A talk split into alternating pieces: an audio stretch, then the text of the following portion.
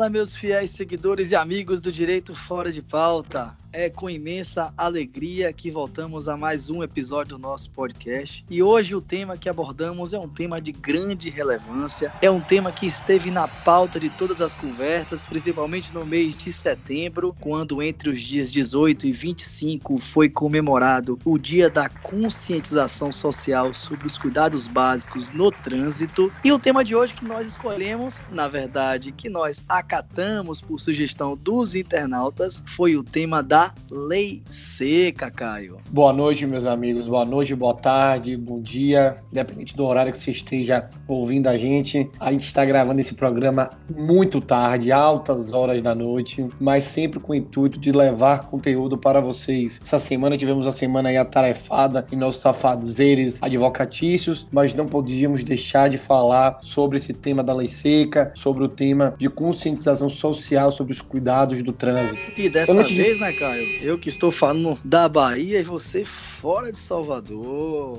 Primeira ah, vez que isso acontece, né? Porque o viajador aqui do nosso programa é você. Mas tudo bem. Antes de começar, Bion, falar aquela frase que todo mundo ouve, mas muita gente não respeita e acaba dando trabalho pra gente advogado. Se beber, não dirija. Vamos começar com essa frase, antes de mais nada, para trazer uma conscientização a todos os nossos ouvintes, que a gente vai tratar aqui sobre um tema relevante, que é o tema da lei seca, mas isso não quer dizer que a gente esteja de acordo com aqueles que bebem e dão aquela fugidinha, acham que podem não passar por uma blitz, que vão conseguir se safar se beber e for dirigir. Então vamos começar o programa deixando essa mensagem para os nossos ouvintes, né? Exato, e é sempre com aquela abordagem que nós sempre conversamos dentro da proposta do nosso programa. Falaremos da lei seca e falaremos da legislação em si, falaremos do Código de Trânsito Brasileiro, falaremos sobre dois artigos principais do Código de Trânsito Brasileiro, talvez três artigos, o 165, o 302, o 306, e falaremos eles de uma forma bem tranquila para que todos entendam a mensagem e entendam definitivamente como funciona essa lei, quais as consequências, quais os direitos da pessoa. Então vamos falar de forma descomplicada, Caio. Eu acho, Bill, que esse é um dos assuntos que mais vão atrair o interesse de nosso público, né? E para começar, para a gente não ficar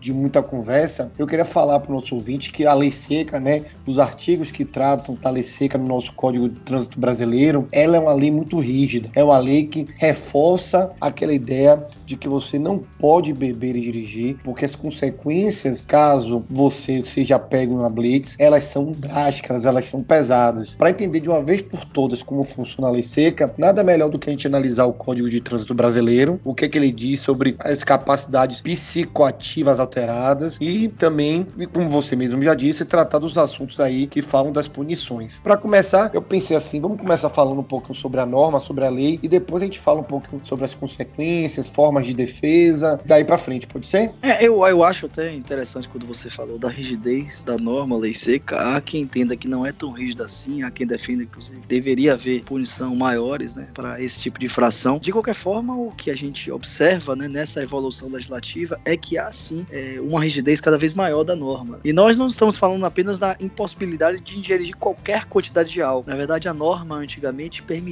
que o condutor ingerisse alguma quantidade de álcool. Isso foi tirado com a evolução da legislação, mas o, o cerne da questão ou seja, a rigidez ela está relacionada à penalidade. Né? Isso houve, na verdade, um aumento, inclusive, na penalidade, na multa e das consequências. E aí eu destacaria, e aí chamaria já a atenção, já passando para o estudo da norma, que é o artigo 165 do Código de Trânsito Brasileiro. O artigo 165 do Código de Trânsito Brasileiro é quem, na verdade, vai versar sobre a impossibilidade de se conduzir o veículo ingerindo algum tipo de substância psicoativa ou de bebida alcoólica. E se nós observarmos esse artigo 165, ele diz lá que qualquer pessoa que dirija, né, que conduza um veículo com influência de álcool ou qualquer outra substância psicoativa, obviamente que determine alguma dependência, ele está cometendo uma infração gravíssima e a multa aplicada, digo hoje, a partir de 2012, na verdade, é de 10 vezes o valor de referência. Além disso, né, com a possibilidade de suspensão do direito de dirigir por 12 meses. Quando eu falo 10 vezes o valor de referência, eu vou pedir só para vocês que estão ouvindo aguardarem, porque já já vai explicar o que é isso. Caio depois vai dar uma explicação maior, ele que é o mestre em números aí, vai dizer qual é esse valor da multa e quando isso pode se multiplicar por 10 vezes. Mas só para se ter uma noção, em 2006 essa multa era de 5 vezes apenas. Hoje é de 10 vezes e além disso há uma previsão hoje também de reincidência. Ou que seja, aí dobra o valor, né?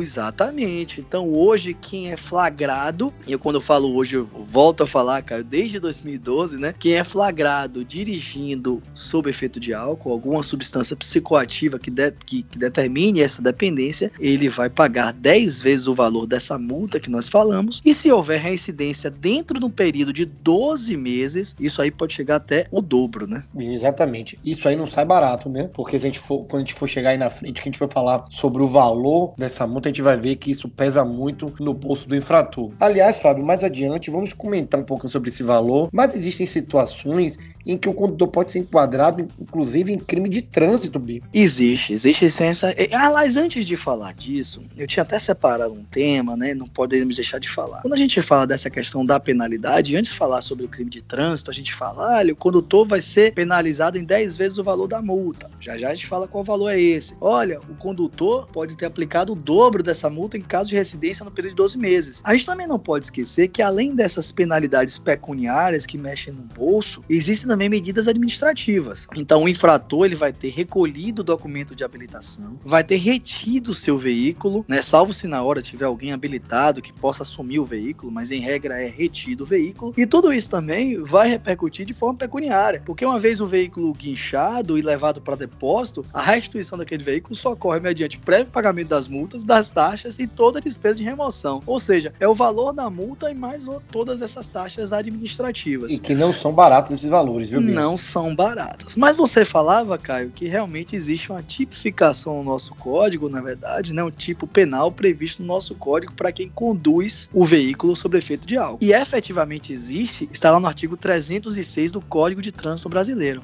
Se nós observarmos, diz lá que o, o, cidadão que conduz o veículo automotor com capacidade psicomotora alterada em razão dessa influência de álcool ou qualquer outra substância psicoativa, né, que causa dependência, que a gente sempre tem falado, ele poderá sofrer uma pena de detenção de seis meses a três anos, além de multa e suspensão ou até proibição de obter permissão ou habilitação de dirigir veículo. É importante dizer que, na verdade, é, essa penalidade ela se refere apenas à condução do veículo. Existe uma outra tipificação que nós falaremos mais à frente, que está relacionado à pessoa que pode provocar uma lesão corporal ou homicídio em terceiro por conta dessa condução. Esse artigo 306 fala apenas da condução do veículo. E quando ele prevê uma detenção de seis meses a três anos, o Código de Processo Penal ele permite, inclusive, que haja estipulação de fiança. Ou seja, quando se estabelece uma pena máxima de três anos, é possível que o delegado de polícia arbitre uma fiança para aquela pessoa que for flagrada, que vai variar entre 1 a 100 salários mínimos. Isso acontece, na verdade, porque o Código de Trânsito Brasileiro deve ter uma aplicação conjugada com o Código de Processo Penal. E lá no Código de Processo Penal, no artigo 322, diz que cabe fiança nos crimes com pena máximas até 4 anos. A grande dúvida, na verdade, não é em relação ao arbitramento arbitramento da fiança. Isso é um direito para quem conduziu o veículo, porque o Código de Processo Penal confere esse direito. A dúvida maior é como saber quando essa capacidade psicomotora está ou não está alterada. Mas o Código de Trânsito Brasileiro não deixa isso sem resposta. Na verdade, ele é muito detalhista. Então, no parágrafo primeiro do artigo 306, que é esse que falamos, há indicação específica das condutas previstas e que podem ser constatadas por duas maneiras. Ou seja, essa capacidade psicomotora alterada pode ser constatada por duas maneiras. A primeira delas é que está prevista no primeiro inciso que diz lá, concentração igual ou superior a 6 decigramas de álcool por litro de sangue, ou igual ou superior a 0,3 miligrama de álcool por litro de ar alveolar, então está constatado que existe uma alteração na capacidade psicomotora. Portanto, existe um limite de álcool na corrente sanguínea que já está previsto no Código de Trânsito Brasileiro. Então, quando ultrapassado, isso já configura um crime. Obviamente que um crime que prevê apenas a detenção e que cabe a fiança. A segunda hipótese é mais polêmica Porque a segunda hipótese não traz uma limitação objetiva. Apenas diz o seguinte: olha, comete esse tipo de crime quando há sinais que indiquem alteração na capacidade psicomotora. Então, ele delega, na verdade, ao CONTRAN, porque ele fala na forma disciplinada pelo CONTRAN, que é o Conselho de Trânsito, a essa aferição. Isso gera muita polêmica, pois na verdade não há indicação precisa e objetiva de que sinais são esses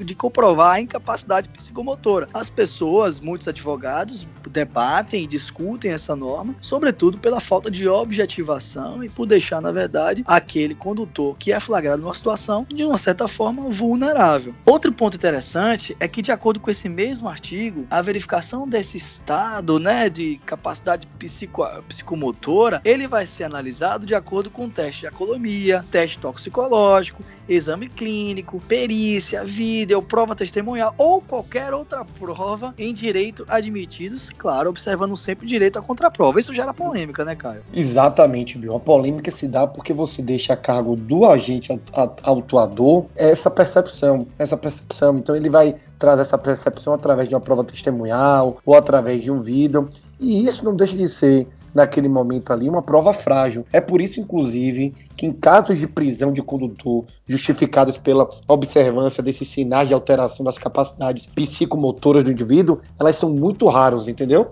É, é verdade, é verdade. São muito raros, realmente gera essa polêmica. A gente vê muitos artigos que se preocupam em relação a isso aí. E eu concordo até que gera essa vulnerabilidade. Bom, com isso, acho que esgotamos, né, aquela previsão do artigo 306 que está relacionada à mera condução de veículo em estado de embriaguez. Mas, como já adiantamos, também não podemos deixar de falar de outro tipo, ou seja, de outro crime que está previsto no Código Trânsito Brasileiro. Então, o artigo 302 traz um novo tipo relacionado à lei seca, esse mais grave. 302 vai trazer a previsão do homicídio culposo na direção de veículo automotor. É você beber e matar alguém, no caso caso. Exatamente, quando há um resultado morte provocado por um condutor na condução do veículo e, obviamente, tenha concorrido com responsabilidade por evento, tem a culpa no evento de alguma maneira. Deixa eu só citar uma coisa, você falou tem a culpa no evento, e aí só para o ouvinte entender, a culpa dele, né, nesse caso, o simples fato dele ter ingerido álcool e ter tomado a direção de um veículo, isso já traz a culpa para ele. Isso aí já gera ele uma imputação de crime. É por isso que eu gosto muito de citar para pessoas próximas ou até para clientes meus. Quando você bebe e dirige, o problema não está simplesmente em você gerar o caso, causar um acidente. Não, não está só isso. Está porque às vezes você não é o causador, você não deu causa àquele acidente, porém o simples fato de você ter bebido faz com que aquele acidente ali certamente vai ser gerado a culpa diretamente a você. É, o artigo 302 que eu venho falando, ele não trata diretamente da lei seca, né? Ele trouxe, na verdade, um dispositivo que foi aplicado à lei seca. Ou seja, o artigo 302 ele já estava lá fechado no Código de Trânsito Brasileiro, mas uma lei criada em 2017, precisamente a lei 13546, né, mas que só entrou em vigor, na verdade, 19 de, de abril de 2018, no ano passado, portanto, trouxe uma regra específica que foi relacionada à lei seca. Na verdade, esse dispositivo que foi incluído lá, lá no artigo 302, ele trouxe uma pena de reclusão de 5 a 8 anos. Além disso, proibição de obter permissão ou habilitação de dirigir veículo, caso esse homicídio, ou seja, o caso esse matar alguém, seja praticado por condutor de veículo que estava sob a influência de álcool ou qualquer outra substância psicoativa que determinasse essa dependência. Essa mesma regra também foi incluída lá no 303, ou seja, no artigo seguinte, quando falamos de lesão corporal culposa grave ou gravíssima. Ou seja, a pessoa que dirige o veículo, que ingeriu alguma bebida alcoólica ou estava sob influência de alguma outra substância psicoativa e que por algum motivo causou uma lesão corporal a terceiro, essa lesão corporal obviamente grave ou gravíssima e desde que culposa, então também terá as penalidades que são impostas pelo código. Isso é importante e é só para a gente recapitular um pouquinho, Binho. Pela pena, né, que é reclusão de 5 a 8 anos, nesse caso, relembrando, não caberá fiança, porque ultrapassa aquela pena máxima de 4 anos que você bem citou anteriormente. Perfeito. Agora, cara, eu tô curioso uhum. agora. Vamos falar um pouquinho da parte mais dolorosa? É, vamos sim, vamos sim. Qual, Qual é a multa, exatamente. Com essas mudanças, viu, a lei seca passa a ser ainda mais rigorosa, como a gente já havia dito, prevendo pena maior em casos de homicídio culposo ou lesões corporais graves ou gravíssimas, em decorrência da condução de veículo com as capacidades psicomotoras alteradas por causa do álcool ou de outras substâncias psicoativas, como a gente havia dito, né? E tocando essa parte mais dolorosa que você falou da multa, atualmente a gente já tinha citado lá atrás, né? E deixou aí um ar de curiosidade no ouvinte, atualmente o valor dessa multa gravíssima é de R$ 293,47. Mas você bem lembra que o que está escrito no artigo lá 165 do Código de Trânsito Brasileiro é que em caso de dirigir veículo com as condições psicomotoras alteradas pela ingestão de álcool ou até mesmo de alguma droga, a multa é de 10 vezes esse valor. Ou seja, isso significa que você, caso você seja pego numa blitz de lei seca, você vai receber uma multa de R$ 2.934,70. Isso mesmo, amigos. R$ 2.934,70 e 70 centavos. É bem pesado, viu? Isso sem contar despesas com guincho, com pátio e todas as outras. Né? Exatamente. Eventuais multas que você não tiver pago, eventual IPVA que você tenha atrasado, tenha atrasado. Ah, isso é uma informação muito relevante. Já foi bem pontuado, inclusive, porque a partir do momento que a pessoa é flagrada, obviamente, né, sob efeito álcool dirigindo o veículo, se não tiver um condutor na hora que possa assumir o veículo, aquele veículo será recolhido o pátio. E recolhido uma vez para o pátio, obviamente você vai pegar no dia seguinte, porque o pátio não funcionará para recolhimento durante a madrugada, quase sempre as, a, as leis, né? Aliás, as blitz são realizadas durante a, madrugada, durante a madrugada. Então deverá pagar, além da multa lei seca, todas as outras que incidiram e eventual IPVA atrasado que esteja incidente sobre o veículo. Mas o prejuízo pode ser ainda maior. Quando você falou do valor de R$ 2.934,70, é bom lembrar também, já falamos sobre isso, que em caso de reincidência dentro de um período de 12 meses, esse valor é dobrado. Ou Ave seja, Maria, Ave a Maria. pessoa vai ter que custear uma bagatela de R$ 5.869,40. É brincadeira, cara? Pesado, pesado. Tem carro que não tá valendo isso hoje em dia aí na rua, viu? É, não tem, tem carro, carro, que não vale isso.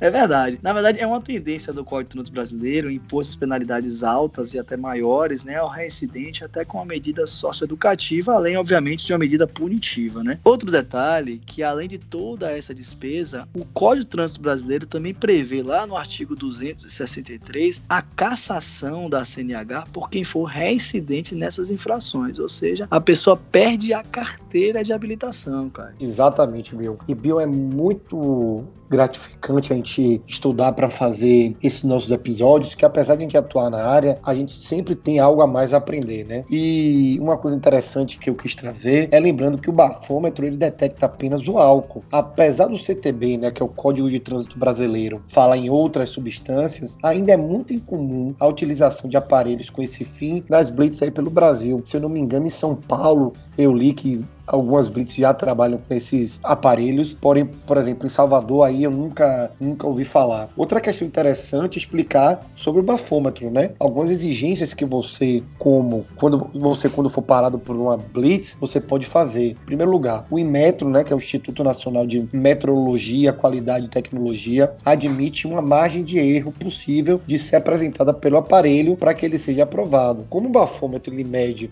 a quantidade de álcool por litro de ar alveolar, né, que é o 0,01 miligrama de álcool por litro de ar, já seria o suficiente para que o condutor fosse autuado pela lei seca. É o que a gente fala que hoje a lei seca ela não dá nenhum tipo de margem, ela não permite que você beba e dirija independente da quantidade. Porém, por se tratar de um de um produto aprovado pelo Inmetro, ele autoriza uma margem de erro, uma margem de erro, assim como tem a margem de erro das pesquisas eleitorais, por exemplo. E aí o Inmetro estabelece que essa margem é de 0,04 miligramas por litro. É quase é nada, quero... né? Quase nada, mas o que é que eu quero dizer com isso? Que para o resultado do bafômetro acarretar em alguma punição ao condutor, o teste deverá acusar, no caso, 0,05 miligramas de litro, pois é preciso descontar os 0,04 da margem de erro. Desse modo, o que a gente pode afirmar é que se você fizer o teste do bafômetro e o resultado for lá, por exemplo, 0,04, você não vai poder ser multado, porque apesar do limite ser o,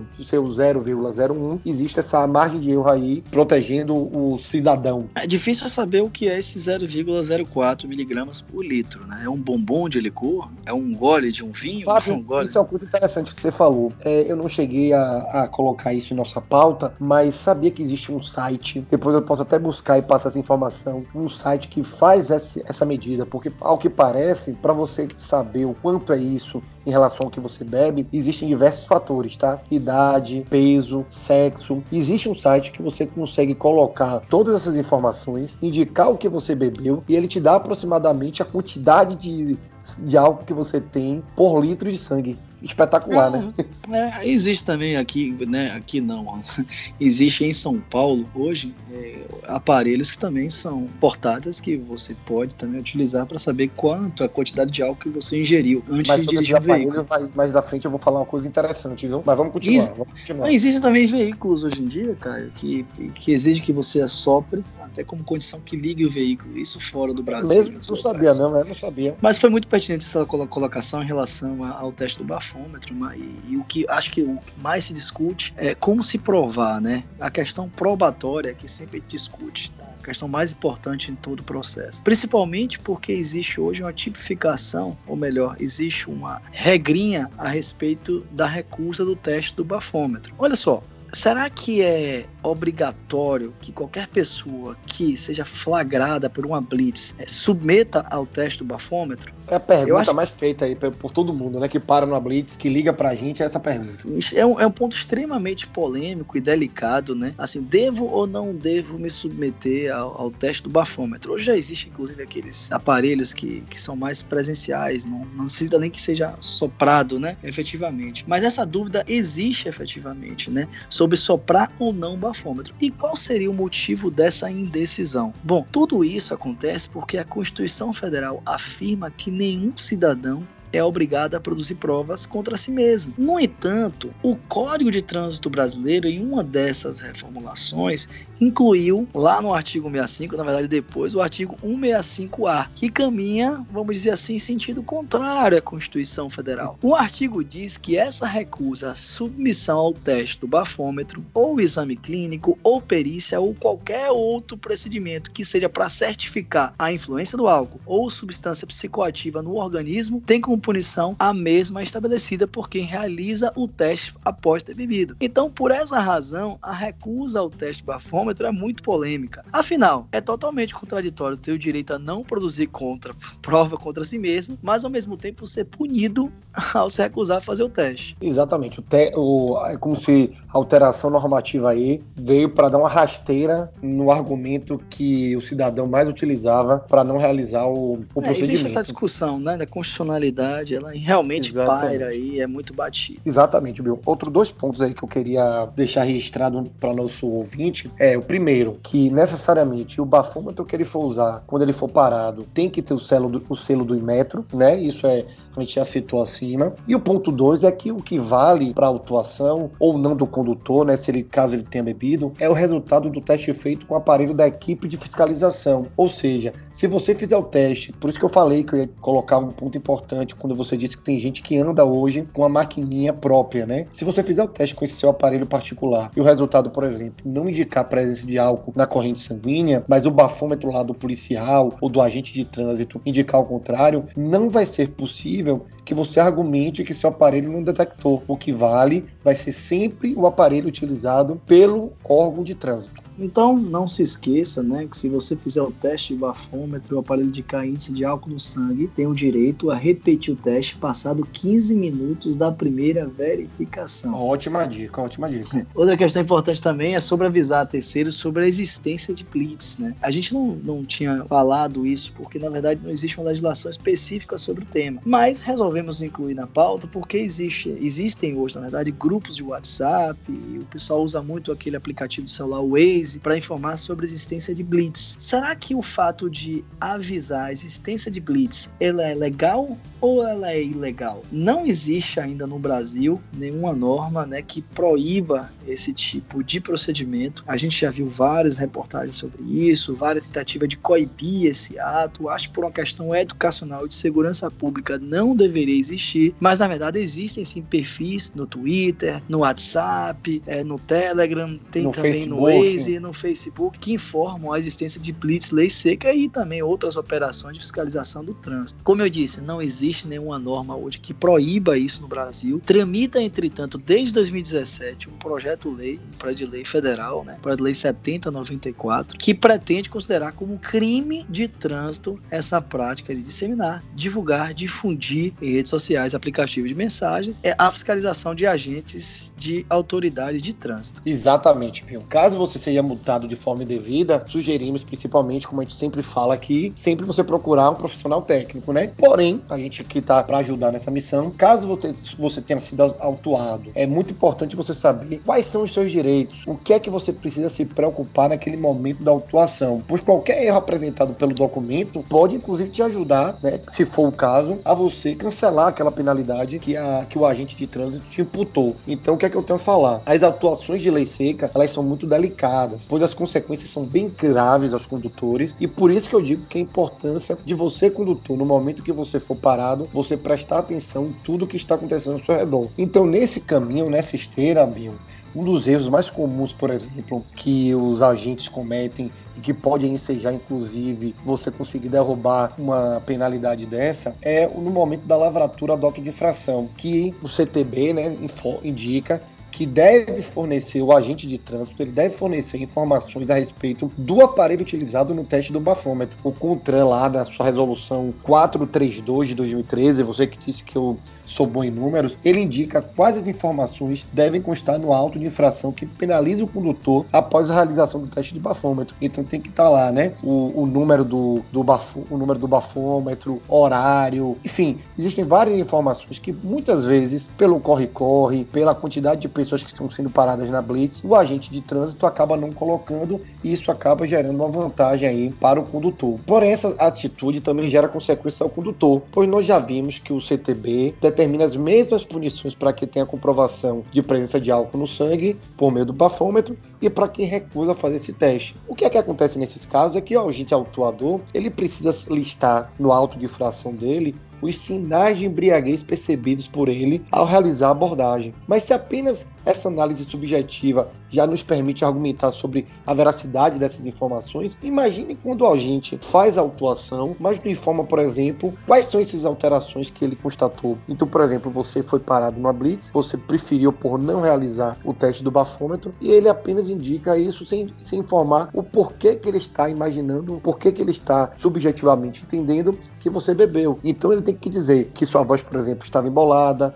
que você estava se mexendo muito, que você não estava conseguindo manter um norte no seu andar. Tudo isso tem que ser destacado no auto de infração para que tenha validade e que você possa ser punido caso realmente você tenha bebido. Bom, só para finalizar, assim a gente vê que não apenas os condutores precisam seguir as regras, né, mas também os fiscais de trânsito para que a autuação seja feita dentro da lei, seja legal e não seja injusto por nenhum dos cidadãos que seja parado nas blitz. Então é como você bem disse, né, existem essas regras que devem ser seguidas não só pelos condutores, mas também pelos fiscais de trânsito. Na verdade, é, esse defeito às vezes na elaboração do auto é que leva muitas vezes também a que esse auto seja declarado nulo e que a pessoa, inclusive, que foi flagrada, né, no momento da condução do veículo utilizando álcool ou qualquer outra substância, ela consiga se livrar da multa. Ou seja, talvez um mau preenchimento aí pelo agente de trânsito, até por conta do volume de pessoas que está autuando, talvez uma falta de cuidado ou até um desconhecimento mesmo desse cuidado e dever técnico do preenchimento do laudo, ele pode gerar a nulidade do auto. Além disso, não são raros os casos em que esse fiscal de trânsito não apresenta ao condutor, ao flagrado, outras possibilidades de teste para verificar a presença de álcool no sangue. E isso é algo também que deve ser explorado por aquele que é flagrado. Então, o condutor muitas vezes não, não quer submeter ao teste do bafômetro por algum motivo, mas ele também tem direito de outros meios possíveis que estão além do teste do bafômetro. E caso ele consiga provar que ele não teve esse direito preservado ou esse direito garantido,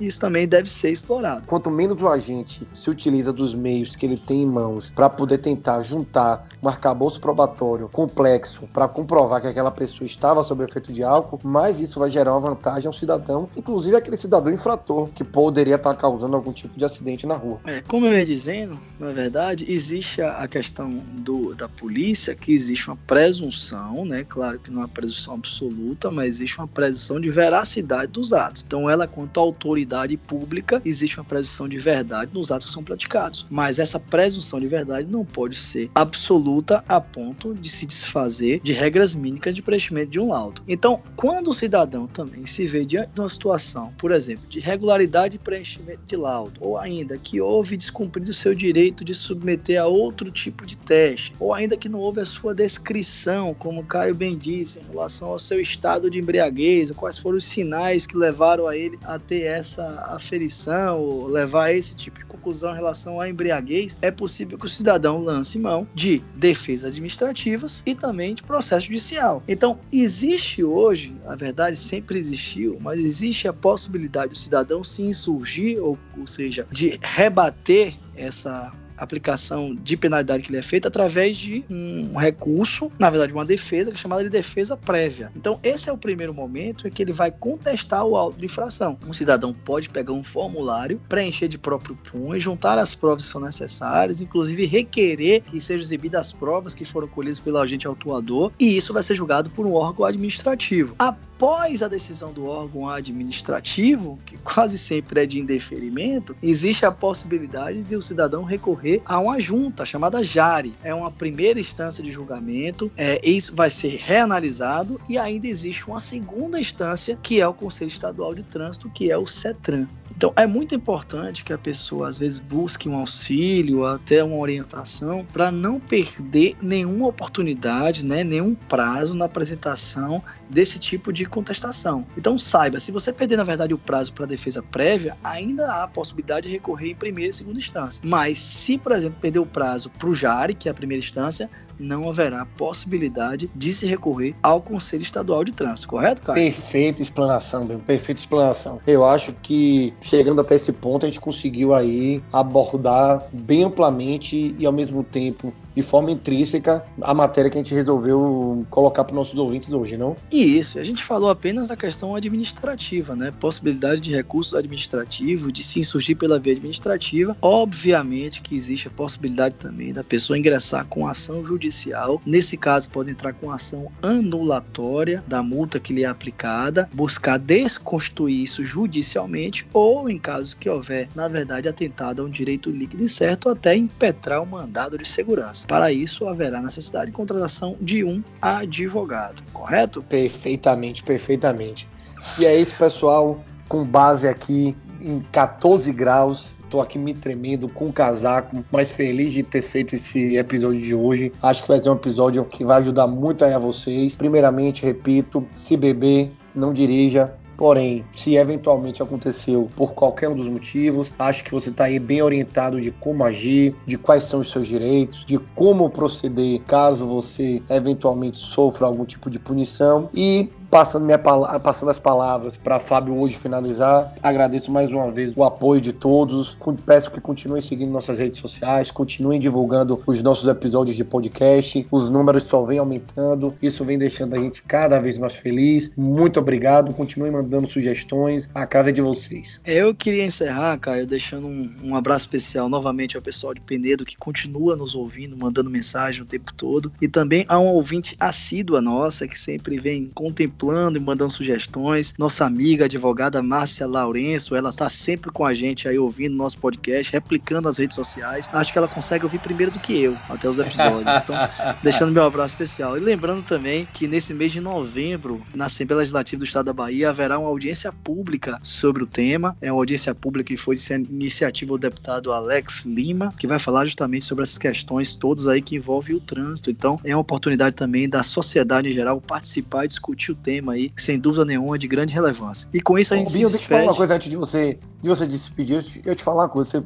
mandou um abraço aí para advogada. A gente pode afirmar ou não pode que uma das melhores coisas em estarmos fazendo esses episódios de podcast é o número de amigos que a gente vem cultivando a cada episódio, a cada pessoa que adiciona a gente no Instagram, no Spotify, no YouTube, a quantidade de amigos que nós ganhamos a cada semana. Eu acho que, sem sombra de dúvidas, é o maior presente que a gente tem recebido de todo mundo, né não? Ah, sem dúvida nenhuma. E cada número que cresce lá dos nossos seguidores é aquele lá, aquela felicidade lá que é, que é maravilhosa, que você sempre acompanha nas redes sociais. Isso é mérito seu aí na gestão das redes sociais. Então, com isso, pessoal, a gente encerra. Lembrando que na quinta-feira nós teremos um novo episódio. Vamos falar sobre profissões jurídicas e teremos uma presença mais do que especial, mas não podemos falar agora. Um abraço a todos e até a próxima.